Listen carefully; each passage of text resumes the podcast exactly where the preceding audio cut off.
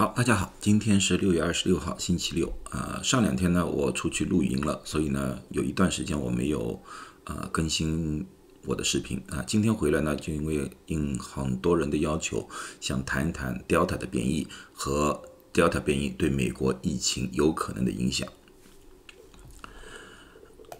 好，先谈谈 Delta 变异。Delta 变异呢，是一种变异起始于印度的，啊，又叫做呢 B 幺六一七二。变异，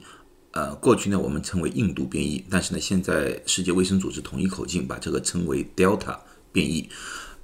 现在这个 Delta 变异呢，呃，在英国已经造成了非常大的影响。现在英国的确诊案例里面，百分之九十以上是属于这个变异的。啊，据我听到的消息，可能百分之九十五都是这个变异。呃，这个变异呢也正在慢慢的向欧盟和美国发展。啊，现在呢，美国据我所知，现在已经百分之十的案例啊属于这个 Delta 变异啊，待会儿我会具体详细说。在《柳叶刀》上呢，苏格兰的医医生呢也发表了文章，他们发现呢，Delta 变异呢，患病患者住院的机会呢是 Alpha 变异，Alpha 变异呢就是我们过去所说的英国变异，也就是造成英国上一波。疫情的一个主要的一个变异啊，他们发现了这 Delta 变异的住院机会呢是 Alpha 变异的两倍，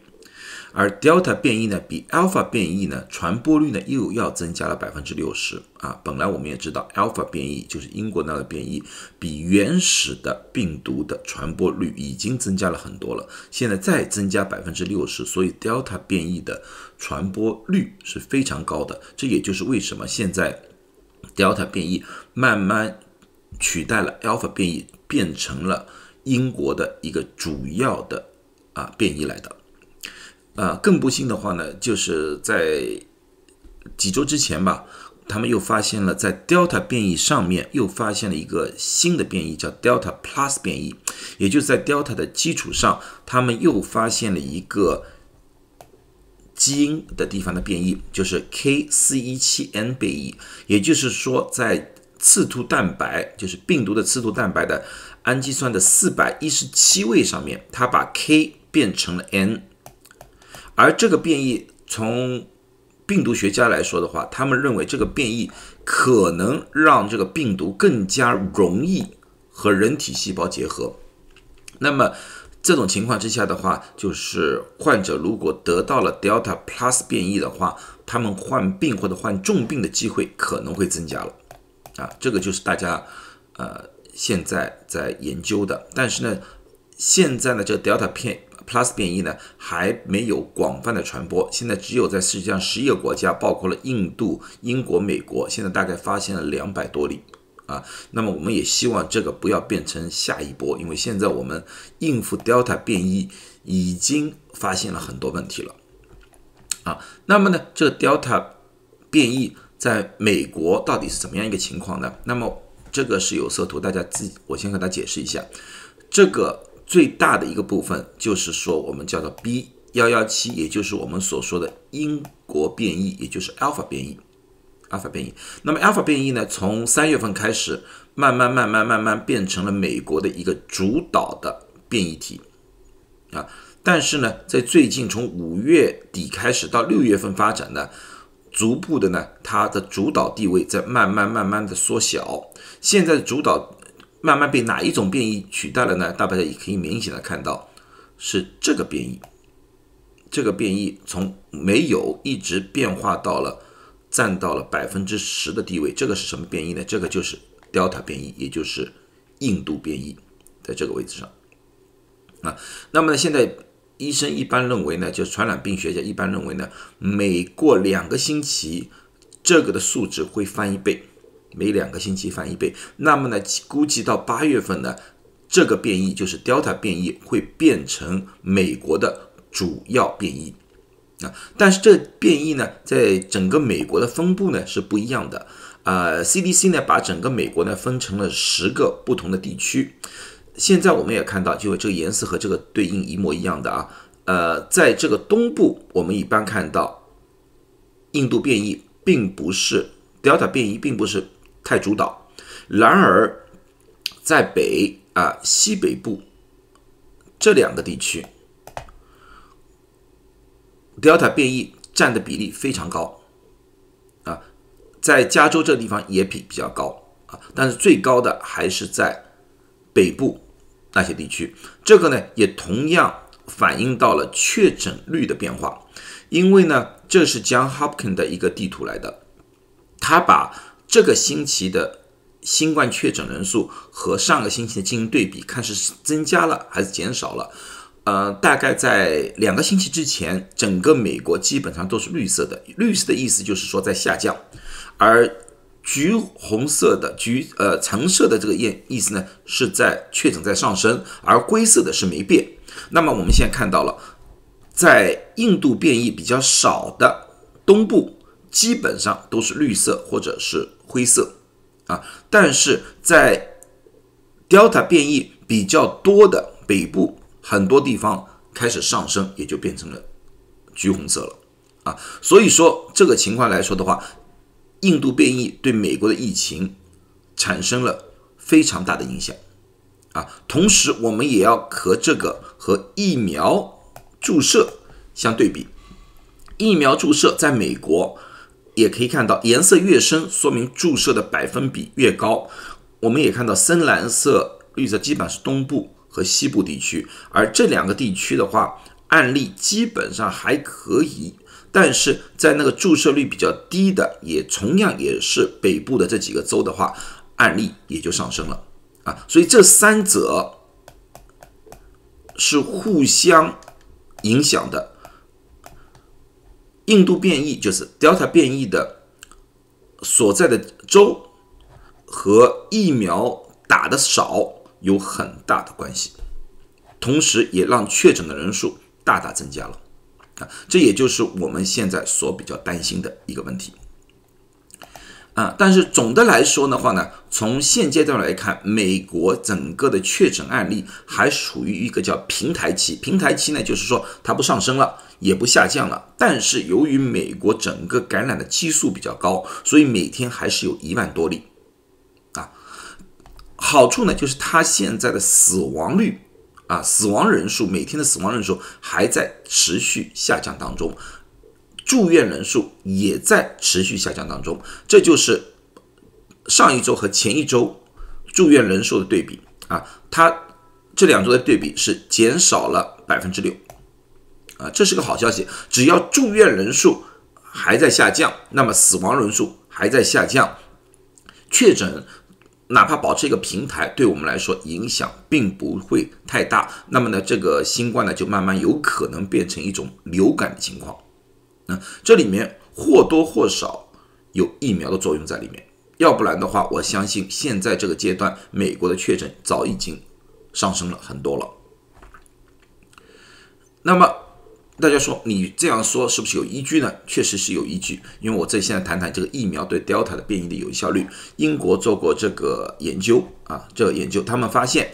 啊，他用牛津、阿斯利康的疫苗、辉瑞疫苗去对比，他们发现一针。打了之后效率并不太高，两者基本上只有百分之三十三的有效率。但是打了两针之后，牛津、阿斯利康的疫苗的有效率达到了百分之五十九点八，而辉瑞的有效率达到百分之八十七点九，啊，有所下降，但是还是很不错的保护率。英国也发现，在最近这段时间，他们有七十三例死亡案例是 Delta 变异，其中有二十六例。是完成注射疫苗的了，啊，呃，所以这个比例来说的话，大概是三分之一吧，三分之一吧。但是他没有告诉我们，到底他完成的是哪一个疫苗注射，到底是牛津、阿斯利康的疫苗注射呢，还是辉瑞疫苗注射？但是他告诉我们一个很好的消息，就是这二十六例死亡都是在五十岁以上的人士，没有五十岁以下的人士。那么呢，这个和我们普通看到的情况也差不多，因为。老年人、年纪大的人，他产生抗体的能力确实要比年轻人弱了好多。这也就是为什么，呃，疫情开始到以后，老人有很大的可能性需要住院，有可能会死亡，因为他的产生抗体的方式和能力没有年轻人这么强，所以年轻人扛得过去，年老人由于各种原因扛不大过去。啊，在美国，我们也发现了差不多情况。虽然不是针对 Delta 变异的，但是总体来说的话，美国现在已经注射了一亿五千万